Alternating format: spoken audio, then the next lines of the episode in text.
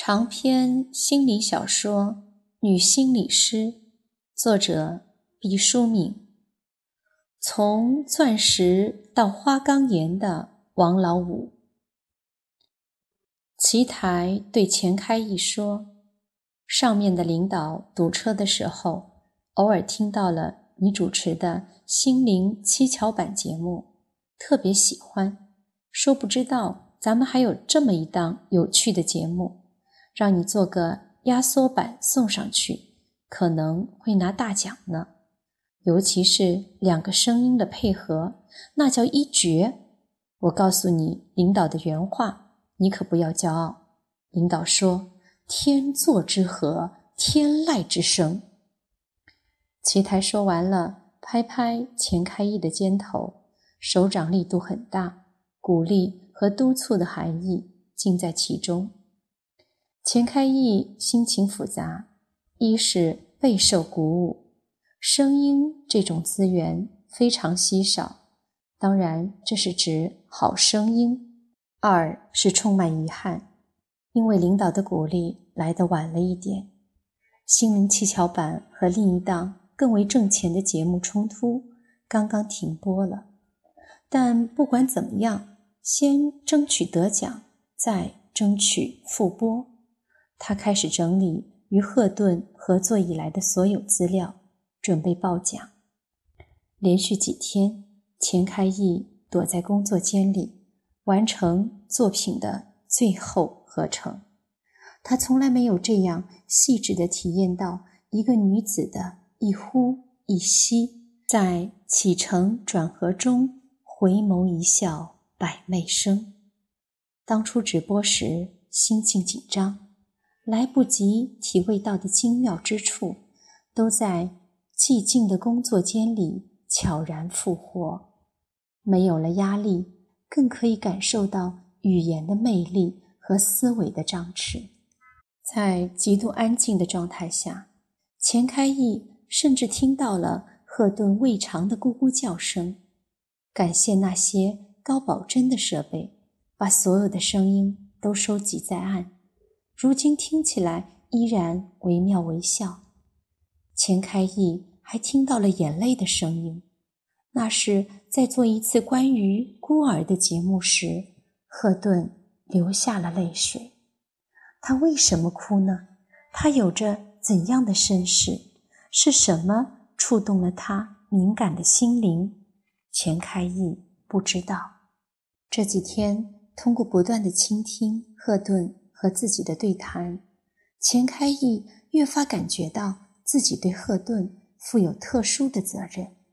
他爱惜赫顿，如同玉匠爱惜一块天然美玉。足球教练发现了一个天才少年，可是他又有什么法子呢？他一不是电台领导，二不是有权有势的人物，何德何能？把赫顿留下来呢？但是奇台转达的那句话如雷鸣响起：“天作之合，天籁之声。”当时还觉得有点不伦不类。什么天作之合？这通常是用于婚礼上恭维新人的，用在播音上岂不是贻笑大方吗？此刻此话。犹如钉锤，刺入钱开义的脑海里。钱开义已经三十五岁了，早就该谈婚论嫁，但他就是情窦未开，一心扑在工作上。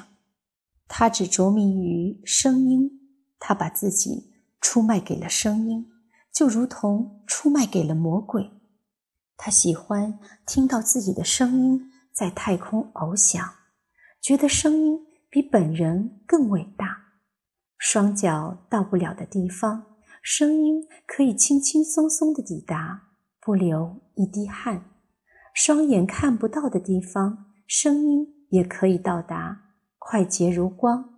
自己不认识的人，声音抢先认识了；自己不能进入的神圣场所，声音如同微风。袅袅潜入，总之，他崇拜自己的声音，他把自己寄献给了声音。现在，他要用自己的一切挽救他声音的绝妙伴侣。这不是一种牺牲，而是一种祭奠。当钱开义脸色苍白的从播音合成室里走出来的时候，他手里拿着一盘精选过的磁带。在这盘袋子里，赫顿和钱开义对某个社会热点问题的心理状态嬉笑怒骂，深入浅出，酣畅淋漓。和这盘袋子。同时诞生的还有一个想法，他要娶赫顿为妻。钱开义是一个正派的人，他的决定就有了豪迈和自我牺牲的底色。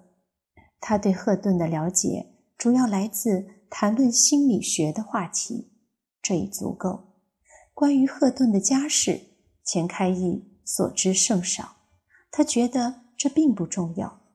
英雄不问出处。当然了，他和赫顿从来没有专门谈过情、说过爱，这是一个遗憾。可这不是一个问题。他们谈论过许多话题，很大一部分和恋爱有直接的关系，当然还有更大的一部分和恋爱没有直接的关系，但和一个人的世界观有密切的关系。钱开一知道自己打算迎娶赫顿的想法出乎所有人的意料，也绝对出乎赫顿的意料，但他有必胜的信心。决心下定之后，钱开义先对老父老母宣布计划。这天刚刚吃完晚饭，钱开义给老爸泡上一杯普洱茶，对。正在收拾碗筷的妈妈说：“爸妈，告诉你们一个好消息，我就要结婚了。”老妈大惊，差点打碎了一个碗，忙不迭地问：“和谁结婚啊？”钱开义存心捉弄妈，说：“和一个女的呀。”老妈呸了他一口，说。当然得是一个女的，要不你就成了同性恋了。老爸比较沉着说：“开义从来也没有听你提起过啊。我比较慎重，都这么大岁数了，没有十分的把握，我也不敢和你们禀报此事。”老妈说：“你还记得你的岁数啊？我以为。”我到死也抱不上孙子了。老爸推着老妈说：“你这个老婆子怎么不知道轻重？开义，这不是马上就要把媳妇领回家来了吗？你还翻什么旧账？开义，这姑娘是干什么的呀？是我的同行，也在电台里呀。是。”钱开义回答的很干脆。其实，赫顿能不能借了这个关系进入电台，成为正式职员，还是没谱的事。钱开义大包大揽，不过是让父母安心。若说找的女子连正式工作都没有，在国家机关工作了一辈子的老人，说什么也不能同意的。哪个大学毕业的呀？老爸问：“钱开义发现这是一个阴险的问题。老爸问的是：是不是大学生啊？如果是这样，钱开义原来准备说赫顿是个大专生。虽说大专生没有大本好听，毕竟也有一个大字，糊弄过去了。钱开义没有问过赫顿毕业于哪所院校。”赫顿也没有说过，老爸直接跳过了大专，直奔了本科，这让钱开义不能驳了老爸的面子。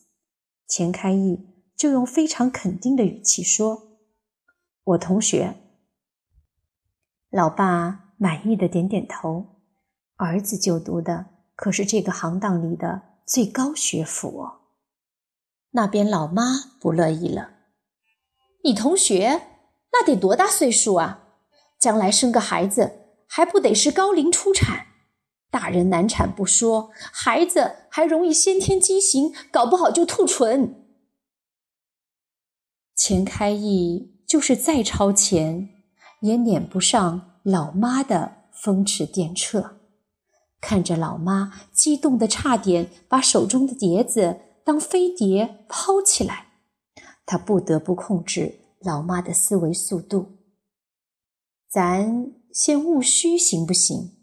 别一下子扯到妇产科那边去，人家没多大岁数，和我一个学校低好几届呢。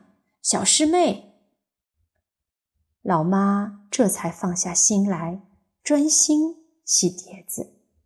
老爸说：“长得怎么样？”钱开义刚要回答，老妈又接着说：“你个老头子，不说先问问姑娘的人品如何，倒先关心起长相来了。娶个西施回来，你服侍得起吗？”老爸不服气地说：“我这也是关心优生嘛。要知道，爹丑丑一个，娘丑丑一窝。”钱开义不禁好笑了。老爸老妈也都是知识分子，平常还有些书卷气，一旦到了讨论婚嫁之事，变得和市井之徒也差不多。长相。中等偏下吧，钱开义平静地说。老爹老妈听了几乎昏倒。老妈说：“开义不至于吧？你就是岁数大点，也不过三十五。人都说钻石王老五，钻石谈不上，总不能变成玻璃球吧？怎么着，找个一般相貌的姑娘也还绰绰有余吧？”老爸也若有所思道：“开义，对方是不是很有背景，让你自卑了，委屈了自己？”钱开义皱眉道：“你们都想到哪里去了？姑娘不错，我觉得挺好的。说到长相，也就是个一般人。怕你们期望值太高，说的寒碜点，让你们有点思想准备。